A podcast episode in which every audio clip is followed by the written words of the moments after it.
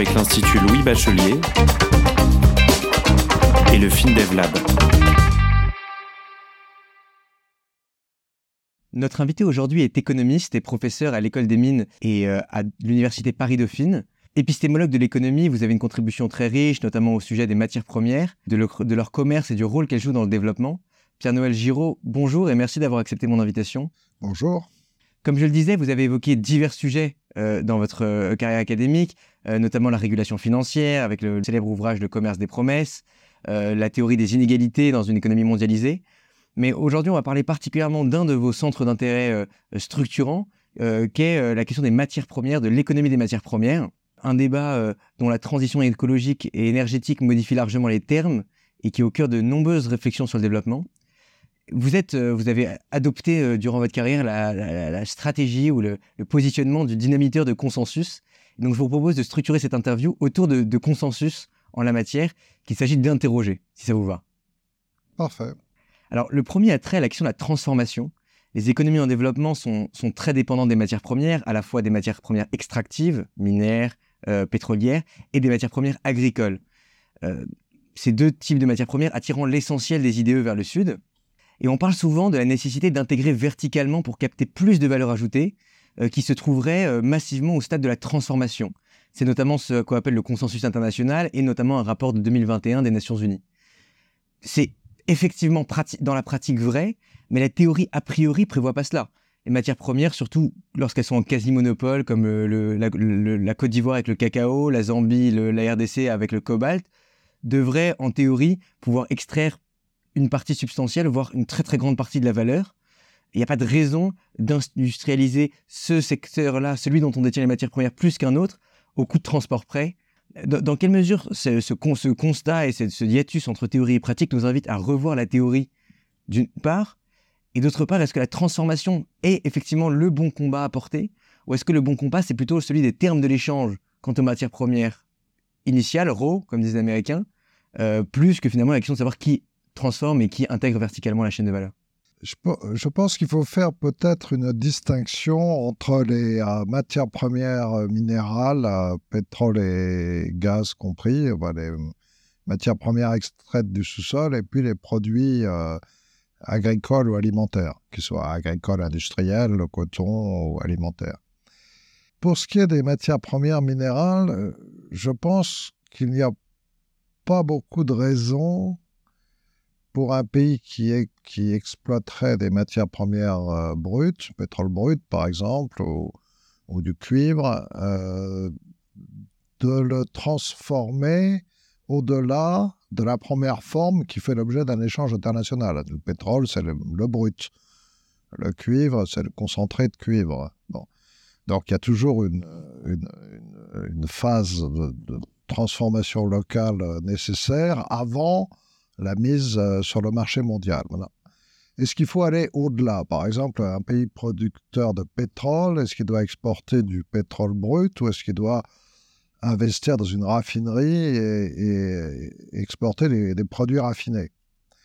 Euh, Là, vraiment, à mon sens, euh, comme les deux se transportent très bien, et le pétrole brut et les produits raffinés, c'est une question à la fois de demande intérieure. S'il a une très forte demande intérieure, et absolument légitime euh, qu'il fasse des raffineries pour servir son marché intérieur.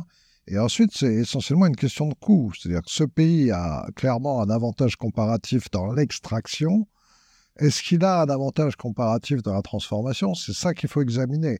S'il n'en a pas, Compte tenu de ce qu'en plus les investissements dans la, dans la transformation sont très intenses en capital, ça demande beaucoup d'investissements, euh, c'est pas forcément une bonne idée d'utiliser ces ressources en capital à aller plus en aval si euh, finalement ces coûts de transformation sont supérieurs à ce qu'ils seraient dans un autre pays.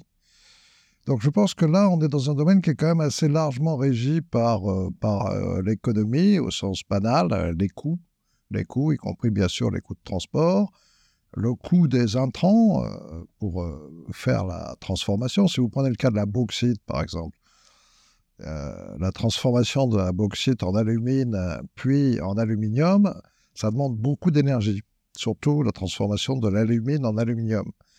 Donc, si le pays a des ressources énergétiques électriques qui ne se transportent pas très bien, très abondantes, alors évidemment, il a intérêt à transformer sa bauxite en alumine puis en aluminium. Mais si ce n'est pas le cas, il vaut mieux qu'il exporte de la bauxite. Hein.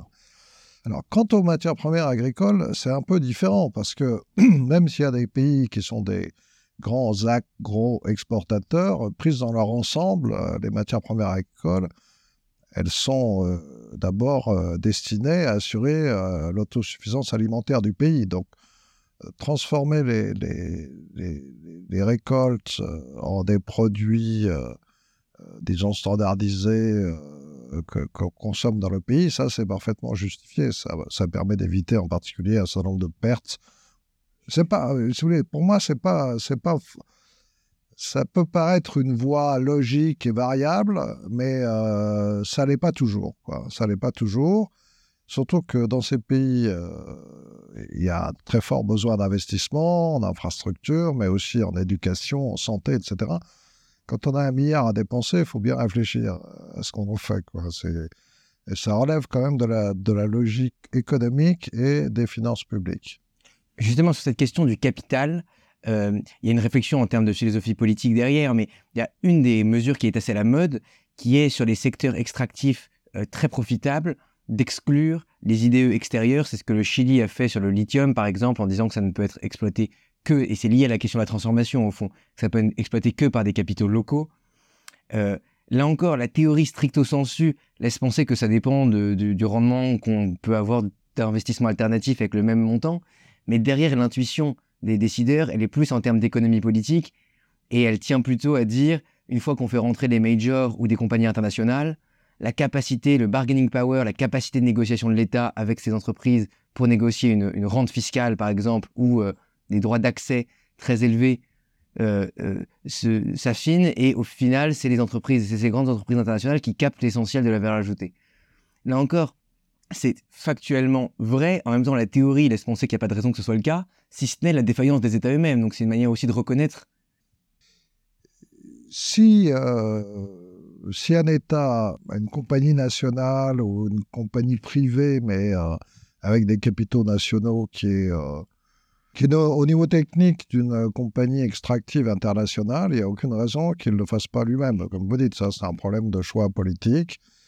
Euh, évidemment, le gouvernement sera dans un meilleur rapport euh, pour ne serait-ce que connaître les coûts, vérifier les comptes, vérifier si les opérations sont, conformes à, par exemple, des réglementations environnementales, il sera en, meilleure posture si, si euh, il est face à une firme euh, euh, privée nationale, a fortiori à une firme publique.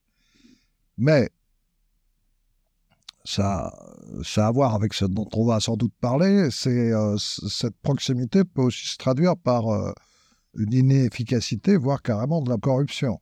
Et donc, c'est vraiment là un problème d'économie politique. Si l'État est l'État, c'est-à-dire le gouvernement, euh, est euh, bénévolent, efficace, soucieux euh, de, capter le maximum de la rente minière pour développer le pays, si l'entreprise publique est malgré tout en compétition quelque part, soit avec d'autres entreprises dans le même pays, soit avec des, firmes internationales, c'est quand même une garantie de, euh, d'efficacité et ça peut être euh, euh, un investissement justifié, modulo ce qu'on vient de dire, c'est-à-dire qu'à condition que qu'il soit rentable C'est-à-dire que d'une certaine manière, une firme internationale l'aurait fait aussi. Bon. Mais il y a des formes un peu intermédiaires de, qui permettent d'acquérir d'accepter des investissements de firmes globales euh, tout en les surveillant correctement, c'est que euh, on fasse euh, que les compagnies d'exploitation soient mixtes avec une compagnie internationale ou plusieurs et une compagnie d'État. Mais là encore, ça peut être aussi soit un moyen pour, par exemple, les, cadres locaux et les ingénieurs de se former en travaillant avec des, des ingénieurs et des cadres d'entreprises internationales, mais dans beaucoup de pays d'Afrique que je connais, les, compagnies pétrolières nationales, qui sont toujours plus ou moins associées aux compagnies internationales dans l'exploitation, euh, c'est aussi une grande source de corruption. Dans le cas du, Chili, euh, pour le lithium, le Chili aussi a, nationalisé l'extraction du cuivre. Le principal producteur mondial de cuivre, c'est Codelco, qui est une entreprise d'État chilienne. Mais il y a aussi des entreprises privées au Chili, il y a les deux. Et je pense que ça doit créer une certaine euh, émulation euh, qui, est sans doute euh, le bon compromis dans cette affaire, parce que les firmes globales amènent la technologie, le savoir-faire. Alors justement, sur cette question de, effectivement, de l'économie politique, ça nous renvoie à ce sujet plus général, ce paradoxe plus général qu'on appelle parfois en économie le oil curse, donc la malédiction du pétrole, mais qu'on peut appeler la malédiction des matières premières en général. Euh, qui, euh, en gros, euh, résume, pour, résumer très rapidement, explique qu'avoir dans son sous-sol des matières premières exploitées a fortiori quand on en a moyennement, quand on en a beaucoup, beaucoup, comme le Qatar, c'est difficile d'en de, faire un usage qui diminuerait le développement. Mais quand on a moyennement, on peut conduire à moins de développement que pas en avoir du tout. Là-dessus, il y a deux grands types d'explications. Il y a des explications plus d'économie politique et des explications plus macro euh, qui ont trait à la monnaie, etc. Euh, mais, mais au fond, ça, choque, euh, pour reprendre cette intuition fondamentale, ça choque l'esprit commun. C'est un paradoxe. C'est difficile d'expliquer aux gens, pour prendre un cas d'actualité, qui habitent à Kampala, que en fait exploiter le pétrole ougandais c'est une mauvaise idée. Donc comment comment comment on l'explique déjà, comment les économistes l'expliquent? Et, et qu'est-ce que ça et, dans quelle mesure c'est structurel ou dans quelle mesure c'est lié à une mauvaise gestion, mais c'est évitable? Bon, la malédiction des matières premières, en fait, c'est la malédiction de la rente minière et pétrolière. Donc, il faut quand même commencer par rappeler ce que c'est que la rente. Ce, qui est produit par l'industrie extractive, euh, ça, euh, ce sont des, commodités, des produits standardisés qui ont un prix international. Ce prix, tout le monde le connaît. Bon. Il est unique. aux qualités près, aux distances de transport près, il y a un prix unique. Or, comme euh, l'extraction des ressources naturelles, comme d'ailleurs l'agriculture, c'est l'application du travail humain à la nature, et que la nature, elle, elle a une, fertilité, une productivité euh, extrêmement différente selon les endroits, il y a un prix unique, mais des différences très importantes de coûts de production. Par exemple, si le prix du pétrole est à 80 dollars le baril, euh, l'extraction du pétrole en Arabie saoudite ou dans, la péninsule arabique en général, c'est au maximum de 20 dollars le baril. Donc vous avez une, rente absolument considérable. Des, entreprises de, la tech, comme on dit par exemple, peuvent euh, se trouver dans une situation de monopole et vendre très au-dessus de leurs coûts et accumuler ainsi des profits qui sont liés à l'innovation. Mais l'innovation, ça s'imite. Euh, elles, seront mises en concurrence avec euh, d'autres entreprises qui ça finira par réduire les marges, surtout si on est attentif à ce qu'elles n'abusent pas de, position dominante. Mais quoi qu'on fasse, ce sera toujours plus cher d'exploiter du pétrole par, sous 1000 mètres d'eau euh, à 300 km des côtes, au large de l'Afrique ou de la Norvège, que de l'exploiter sur Terre en Arabie saoudite. Donc cette rente est irréductible. Alors, pourquoi est-ce que dans certains cas, et assez souvent, ça, provoque ce qu'on appelle la malédiction de la rente? C'est-à-dire, au lieu de, de stimuler le développement économique euh, du pays, ça l'entrave. Il y a beaucoup de raisons à ça. Tout d'abord, quand les ressources budgétaires de l'État dépendent très largement de l'exportation d'une matière première, dans beaucoup de pays africains producteurs, par exemple, euh, plus de la moitié du budget de l'État, c'est la rente pétrolière et gazière. Euh, premièrement, elles sont fluctuantes, ces recettes fiscales, parce que les prix le sont. Quand les prix fluctuent, évidemment, les recettes fiscales fluctuent. Euh, mais à un point que nous, on n'imagine même pas. Je veux dire, le budget de la France, euh, le budget de l'État en France, d'une année sur l'autre, il varie de 1 2% il augmente. Euh. mais là, ça peut, ça peut provoquer des variations dans les recettes fiscales de 10-20% par an. Ça, c'est très embêtant pour la gestion des finances publiques. Parce que bien évidemment, surtout quand le pays est pauvre, euh, quand les prix du pétrole sont hauts, l'argent euh, afflue dans les caisses de l'État et il y a des besoins euh, pressants à satisfaire. Donc l'État dépense cet argent, pas toujours bien, mais on va y revenir. Et puis quand le cours baisse, eh ben, les habitudes ont été prises. La route qui a été construite, il faut ensuite l'entretenir. les écoles qui ont été construites, il faut payer les, les instituteurs. bon. Quand les recettes baissent, parce que le cours baisse, l'État est obligé d'emprunter. C'est bien qu'on arrive à ce paradoxe, alors là qui est très euh, constatable dans un très grand nombre de pays, que plus un État de ressources pétrolières, plus il s'endette en vérité. Il ne s'endette pas quand les cours sont élevés, il dépense, et ensuite quand les cours baissent, il s'endette. Donc ça, c'est une première difficulté euh, euh, des coûts d'accordéon dans les recettes publiques qui rendent la gestion du budget de l'État difficile c'est pas très euh, compliqué en théorie de résoudre cette question. Il suffit de dire, bon, les recettes moyennes vont être de ça, sur la base du passé, des perspectives de production, éventuellement d'une analyse des marchés. Elles vont être de 100, par exemple. Si vous gagnez 130, vous mettez 30 dans une caisse publique, hein, vous les épargnez en fait. Et vous allez puiser dans cette caisse quand le cours du pétrole sera descendu et que vos recettes seront plus que 70. Bon. Un certain nombre de pays ont mis, ce genre de dispositif en place. Il y a un deuxième euh, phénomène qui peut être dommageable pour la croissance du pays, c'est euh, ce qu'on a appelé le, Dutch disease, le mal hollandais, euh, qui a été constaté euh, en Hollande quand la Hollande a découvert en mer du Nord du gaz et a commencé à l'exporter, et qu'elle n'était pas dans, dans l'euro. L'augmentation des exportations de gaz euh, a provoqué un excédent de la balance courante qui assez normalement a fait monter la valeur de la devise. Ce faisant, les autres industries exportatrices avec euh, une monnaie euh, plus forte vont, être euh, défavorisées. parce que leur prix à l'exportation va augmenter tout simplement. Donc elles vont être défavorisées dans la, concurrence. D'où cette idée que le développement rapide d'un secteur extractif bénéficiant de, rentes importantes provoque une baisse de la compétitivité des autres secteurs exportateurs et que donc l'économie se concentre dans le secteur d'extraction et euh, les autres euh, diminuent, voire euh, disparaissent complètement.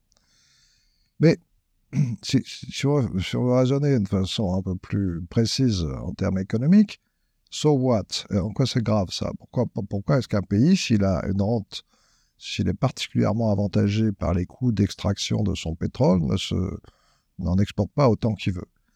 Eh bien, c'est parce que la question devient est-ce que le progrès technique et les gains de productivité dans le secteur extractif vont être aussi rapides que, par exemple, euh, dans l'industrie manufacturière?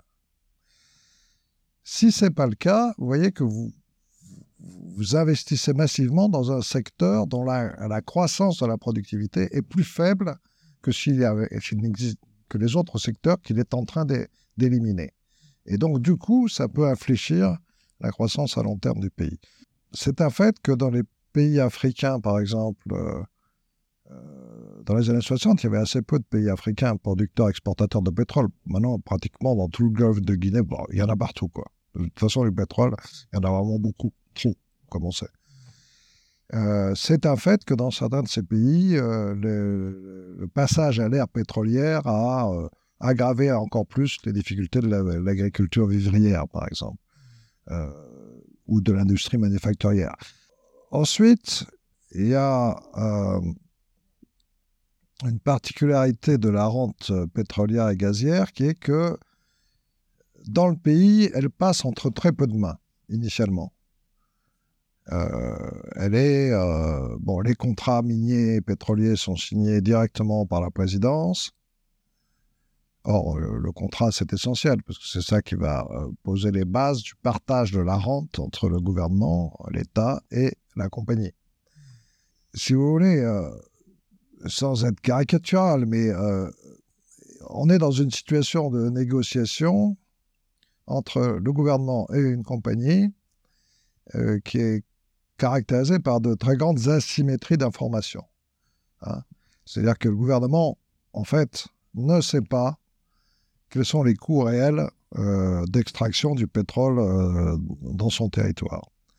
Or, pour établir une fiscalité, le principe, c'est le partage de production. C'est-à-dire que euh, on, prévoit le contrat type pétrolier, c'est un contrat dit de partage de production. C'est-à-dire que on se met d'accord sur ce qu'on va être les coûts d'extraction. Ensuite, on, rajoute là-dessus une marge considérée comme normale pour la firme exploitante. Je sais pas, dans, l'industrie pétrolière, 13-15% de rentabilité du capital investi. Et puis tout ce qui dépasse, la rente, on, décide d'une clé de partage. On en laisse un peu à l'entreprise.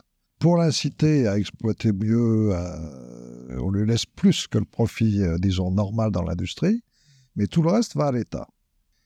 On est dans une situation de complète asymétrie d'information, qui peut être réduite, ça nous renvoie à ce qu'on disait tout à l'heure, s'il existe une compagnie nationale qui est au courant des techniques pétrolières, qui est associée à la compagnie globale, et qui est honnête, c'est-à-dire qui, elle non plus, n'a pas intérêt à, gruger le gouvernement sur les, sur les coûts exacts. Mais de toute façon, c'est un problème d'asymétrie d'information.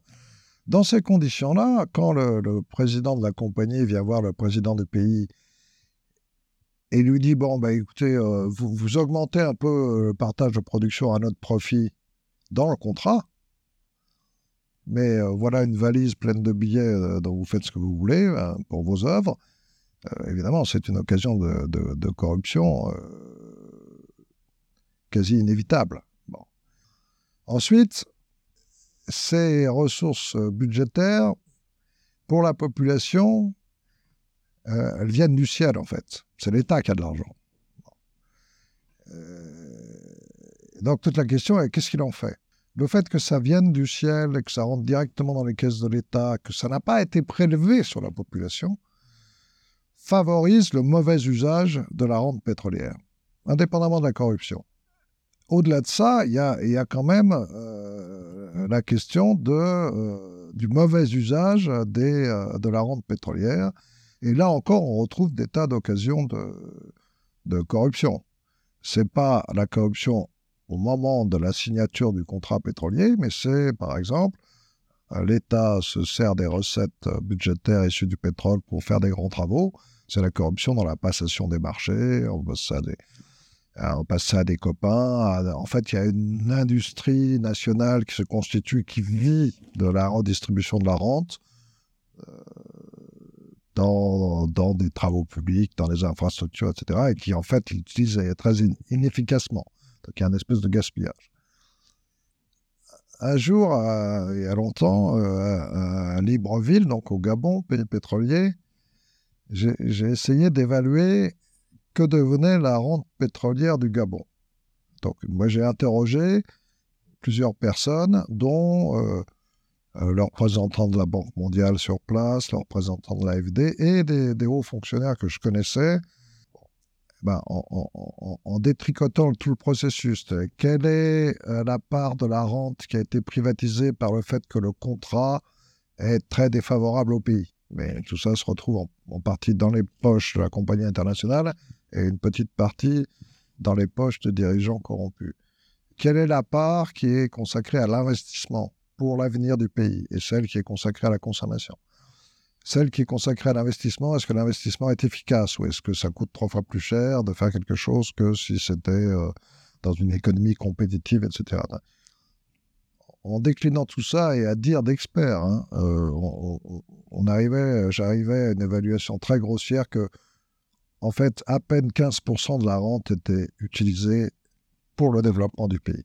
Alors justement, sur ces sujets euh, de, fluctuations financières des cours avec une loi du prix unique, mais appliquée à une situation encore plus sensible qui est les matières premières agricoles, il y a tout un débat autour de la financiarisation que j'essaye de résumer très vite en disant que euh, certains dont vous faites partie et, dont euh, on peut citer aussi la théorie des animal spirits, etc., ont montré abondamment que, euh, que, l'hypothèse de FAMA, de, de, marché, de marché financier efficient, était structurellement fausse, mais surtout, outre ça, avait une variance autour du, prix de long terme qui était très importante et qui était liée aux animal spirits, etc.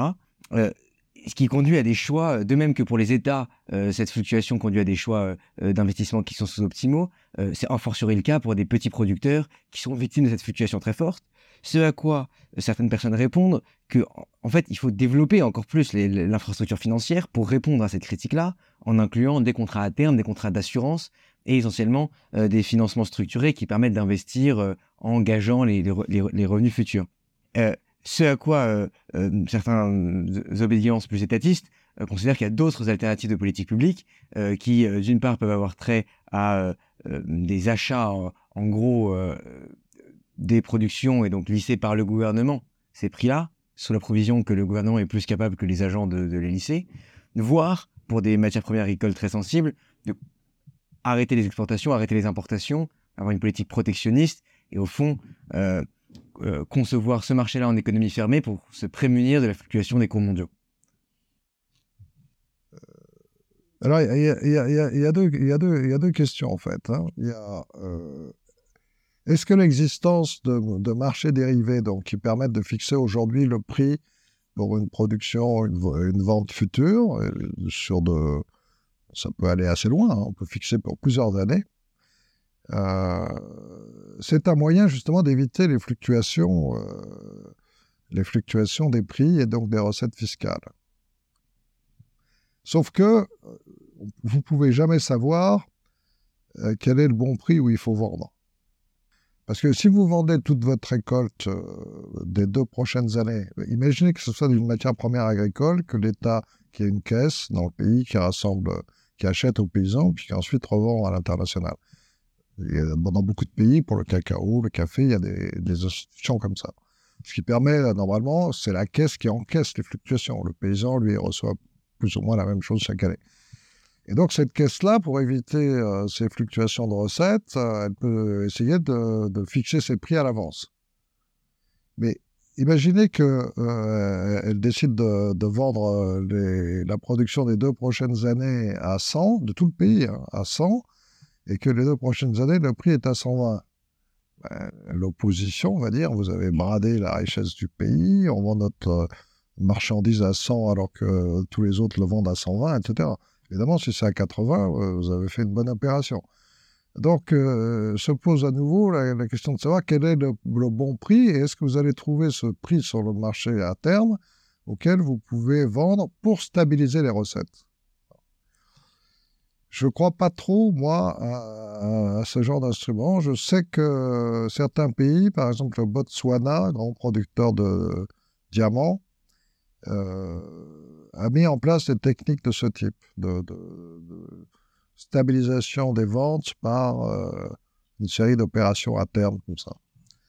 Je pense qu'il vaut mieux faire une caisse, qu'on fait le Chili, par exemple, parmi les, exemples de pays qui ont une caisse de stabilisation des recettes euh, issues des rentes euh, extractives. Il y, a, le Chili, ça me paraît plus, plus simple. Il y a toujours le problème de à quel niveau je fixe le prix au-delà duquel je mets de côté et en dessous duquel euh, je, je, m'alimente au contraire à partir de la caisse. Il y a toujours ce problème. Donc il y a une très forte pression pour que ces caisses euh, finalement soient toujours déficitaires. Et de fait, elles le sont très souvent. Elles subventionnent en fait la production. Oui, en fait, elles subventionnent excessivement la, production. Mais il y, a, il y, a, un autre sujet sur, sur la question des, de la financiarisation des marchés c'est est-ce que la, pure spéculation, c'est-à-dire euh, le dentiste de New York qui dit je pense que le pétrole va monter, donc j'achète des contrats à terme de pétrole, est-ce que les, lubies, les esprits animaux, les, anticipations des acteurs euh, purement financiers sont susceptibles de faire varier les cours des matières premières au-delà de euh, ce qu'elles feraient si ces gens-là n'existaient pas? C'est une, question euh, très difficile, en fait. Je pense qu'on n'a pas franchement la réponse. En gros, ma position sur la question est la suivante. Ça peut amplifier les fluctuations, mais ça ne peut pas modifier les tendances, qui, elles, restent gouvernées par le physique. C'est-à-dire par l'état des stocks physiques, par les flux rentrant dans les stocks physiques et les flux sortant des stocks physiques. Autrement dit, dans, dans, le jargon des, des, professionnels, un peu, euh, le physique finit par imposer sa loi. Néanmoins, comme ça peut amplifier, ça peut euh, rendre encore euh, des, situations de, pénurie de, de, matières premières alimentaires qui font flamber les prix, peuvent être amplifiées. La flambée des prix peut être amplifiée par des spéculations financières. Sur cette question justement de la fixation des prix et du lien qu'entretient la dynamique financière avec le fondamental, une des autres évidences qui est contestable, euh, et j'aimerais avoir votre avis là-dessus, c'est l'idée concernant notamment les matières premières de la transition, que l'augmentation rapide de la demande, en tout cas que l'augmentation de la demande, par exemple en lithium, mais aussi en phosphate, on y reviendra, ou en cobalt, euh, augmentera nécessairement le prix et augmentera euh, de manière très exponentielle le prix. Dans un de vos ouvrages l'économie des matières premières, vous montrez qu'il y a aussi une boucle de rétroaction dans l'autre sens, et quand le prix augmente, on explore plus. Donc qu'est-ce qu'on peut dire quand même de la perspective de prix? Est-ce qu'il y a quand même une idée qu'il y a une pente croissante ou en fait on n'a aucune information particulière sur ce qui. On peut, euh, à mon avis, il est possible de se faire euh, une idée euh, de ce que, de la tendance que pourraient prendre les prix si il y a par exemple une forte augmentation prévisible de la, de la demande, parce que on électrifie la, mobilité automobile, donc il faut des batteries. Donc les métaux qui sont dans les batteries ou le phosphate euh, vont voir leur demande fortement augmenter. Comme vous dites, quand les prix augmentent, il se passe deux choses. Un, on exporte plus, puisque c'est un secteur où on gagne beaucoup d'argent. La rente est forte. Donc les compagnies minières se mettent à explorer plus. Euh, mais pour commencer, tout simplement, elles mettent en exploitation les mines qu'elles ont en portefeuille ou les champs qu'elles ont, qu'elles ont en portefeuille. Elles ont un, certain nombre de réserves en portefeuille. Euh, la, rapidité avec laquelle elles mettent en exploitation ces réserves augmente quand le prix augmente, parce qu'il y a une forte incitation à produire plus. Deuxièmement, si la matière première est substituable, euh, elles sont toutes plus ou moins.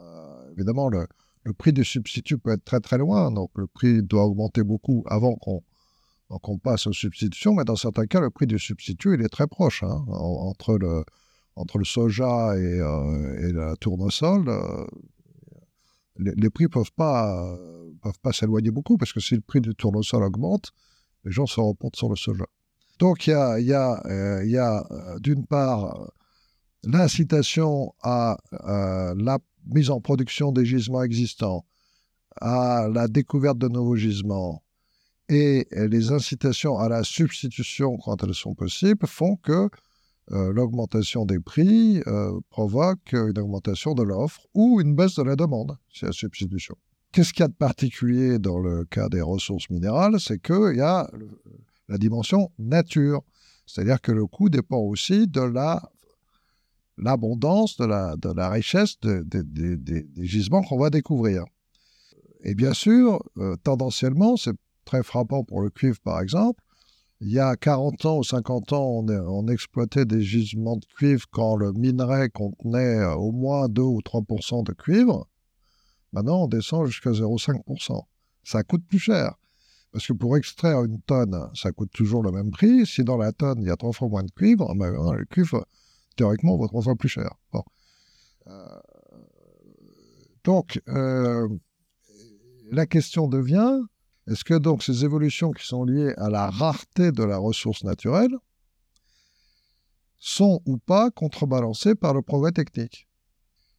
Ben Alors, qu'est-ce qu'on constate? Si on prend le cuivre, qui, est un des matériaux de, la transition hein, pour l'électrification, depuis les années 50, le prix réel du cuivre a baissé en tendance. Hein. Et ce n'est que depuis quelques années qu'il euh, semble qu'on soit passé dans une tendance qui va augmenter. Mais ça, ce ne sera pas exponentiel, comme vous avez employé le mot. D'ailleurs, rien sur Terre n'est exponentiel, rien.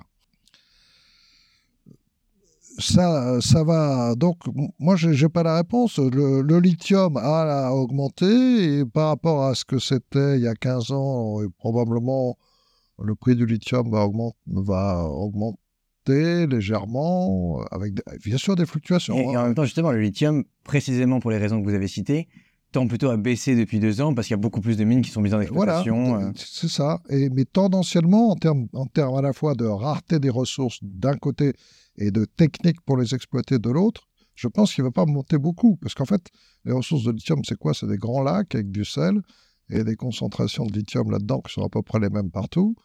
Euh, donc, euh, on ne voit pas pourquoi il y aurait des ressources de lithium de plus en plus difficiles à extraire, si vous voulez, euh, dans un horizon prévisible. Donc, je ne pense pas, par exemple, que le lithium va, beaucoup augmenter. Les terres rares, qui sont très mal nommées, parce qu'elles ne sont pas rares du tout. C'est un ensemble de métaux qu'on trouve au même endroit, mais elles ne sont pas rares du tout. elles sont rares parce que tu ne savais pas quoi en faire. Donc, c'est l'usage qui était rare, mais ce n'est pas la ressource. Pour l'instant, c'est les Chinois qui, sont les principaux producteurs exportateurs. Mais euh, si euh, on a commencé à, relancer les recherches de terres rares, on exploite même maintenant les, terrils, euh, les stériles, les, tas de, de, roches théoriquement ne contenant pas de, minerais des anciennes mines. Parce que les teneurs là-dedans sont suffisantes pour que ce soit rentable, etc. Les terres rares sont pas rares. Euh, moi, je ne, vois pas de, ressources minérales dont le prix pourrait véritablement très fortement augmenter à cause de, la demande liée en particulier aux transitions euh, écologiques. Donc, on retient que faut, c'est un, un, asset utile pour un pays et puis c'est fondamental pour la transition, mais il ne faut pas non plus construire toute une stratégie de développement sur l'idée que les prix de ces euh, minéraux vont exploser et que ça va être le nouvel Eldorado. Mais cela dit, à votre dernier point, sur le fait que vous n'en voyez pas un. Ce sera notre dernière question. Moi, j'en ai un à vous proposer, euh, et qui a trait plutôt à l'économie politique du, du, Maghreb, qui est le phosphate. Pour deux raisons. D'abord, il y a une augmentation de la euh, consommation de la, population et donc de la consommation alimentaire euh, qui porte la, question des, des engrais phosphatés, et d'autre part, l'usage du phosphate dans les batteries. Par rapport aux engrais, c'est pas grand Oui, c'est assez minoritaire et, avec un caractère relativement épuisable. Ma, ma question ne porte pas tellement sur la, perspective de prix du phosphate, elle porte plutôt sur... Euh, elle, résume en fait cet échange et elle porte plutôt d'une part sur euh, la stratégie que par exemple le Maroc a portée d'intégration verticale, donc de ne pas vendre du phosphate mais vendre plutôt des fertilizers euh, produits au Maroc. Est-ce que typiquement ça éclaire la réflexion théorique qu'on a eue sur l'intégration verticale? Et d'autre part, sur des minerais comme ça qui ont qui sont des, intrants dans un processus fondamental comme euh, la, production agricole. Euh, quel type de système de prix euh, il faut privilégier? Est-ce que les prix de marché représentent une optimalité? Ou est-ce que pour le coup des subventions des engrais sont légitimes dans la mesure où ils sont nécessaires à la, production agricole qui elle-même a une demande qui est très très inélastique, qui est le fait que les gens doivent manger? Bah, le phosphate, c'est un cas intéressant parce que, en fait, euh, j'ai dit beaucoup de matières premières, de commodités sont substituables, pas de phosphate. Je veux dire, euh, si vous voulez améliorer la fertilité naturelle d'un sol, il n'y a pas d'autre moyen que de mettre du phosphate, de, la potasse et, de l'azote. Euh, ou on revient à des rendements très faibles, et ça, ça pose un problème alors là au plan mondial, ou, alors on doit utiliser du phosphate et de la potasse. Bon. Un, les réserves de phosphate sont parmi les réserves prouvées, c'est-à-dire le phosphate qu'on a déjà trouvé et dont on estime qu'il est euh, exploitable au prix actuel. C'est ça la notion, la définition d'une réserve. Donc les réserves ainsi définies de phosphate, aux dernières évaluations de l'US euh, Geological Survey, qui fait un peu une synthèse euh, de toutes les informations sur la question, c'est c'est 300 années de consommation actuelle. C'est beaucoup plus que la plupart des matières premières, le phosphate. Et la potasse, c'est presque autant. Et euh, les ressources, c'est-à-dire les, réserves qu'on imagine qu'on va trouver et qui sont toujours exploitables à un coût inférieur au prix de marché, sont encore bien plus considérables.